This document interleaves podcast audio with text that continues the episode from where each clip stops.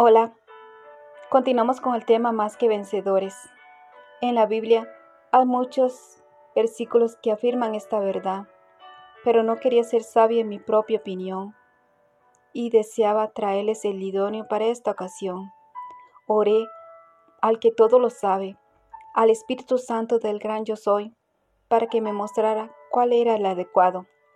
Y el versículo correcto llegó a mis oídos como un regalo escuché a una mujer anciana muy sabia hablar del versículo de Oseas 11, 4, 5. Y dice así, con lazos de ternura, con cuerdas de amor los atraje hacia mí.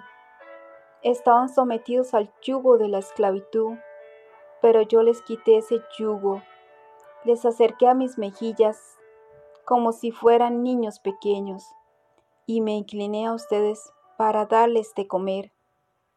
Hermoso, muy hermoso, ¿verdad? Pero ustedes dirán, ¿qué tiene que ver con que somos más que vencedores en Cristo Jesús? Mucho, muchísimo. Porque cuando vengan las tormentas, las dificultades, las dudas, la incertidumbre, los miedos y las pruebas a correr en nuestras vidas, recordemos este pasaje.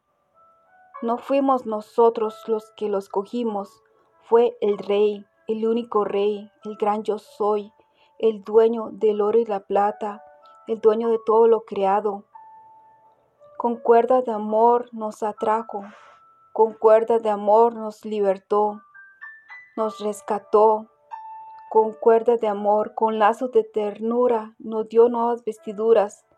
Somos sus hijos, nos llamó hijos, hijos. En esta hora te recuerdo que eres hija, que eres un hijo del rey, del único rey.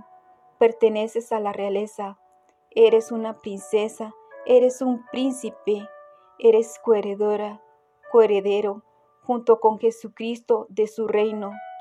Fuiste escogido, escogida desde el vientre de tu madre, diseñados bajo la mano del alfarero. Estamos al cuidado y, bajo el infinito amor del Padre Celestial. ¡Wow!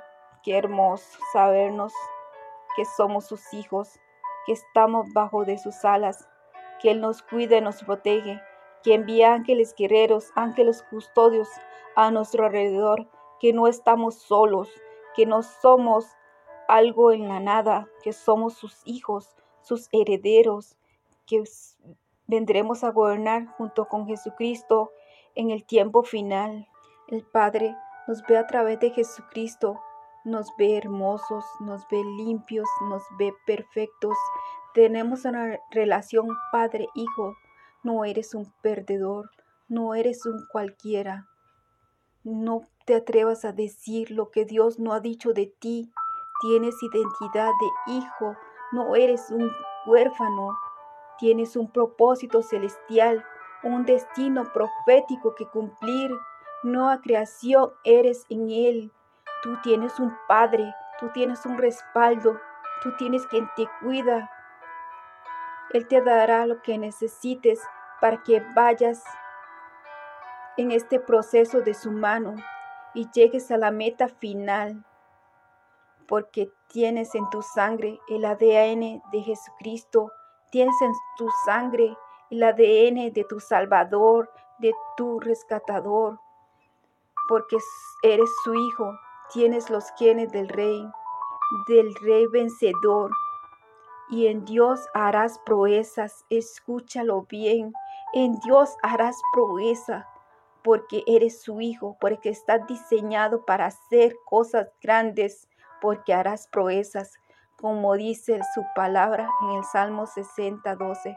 Por eso afirmamos que somos más que vencedores en Cristo Jesús.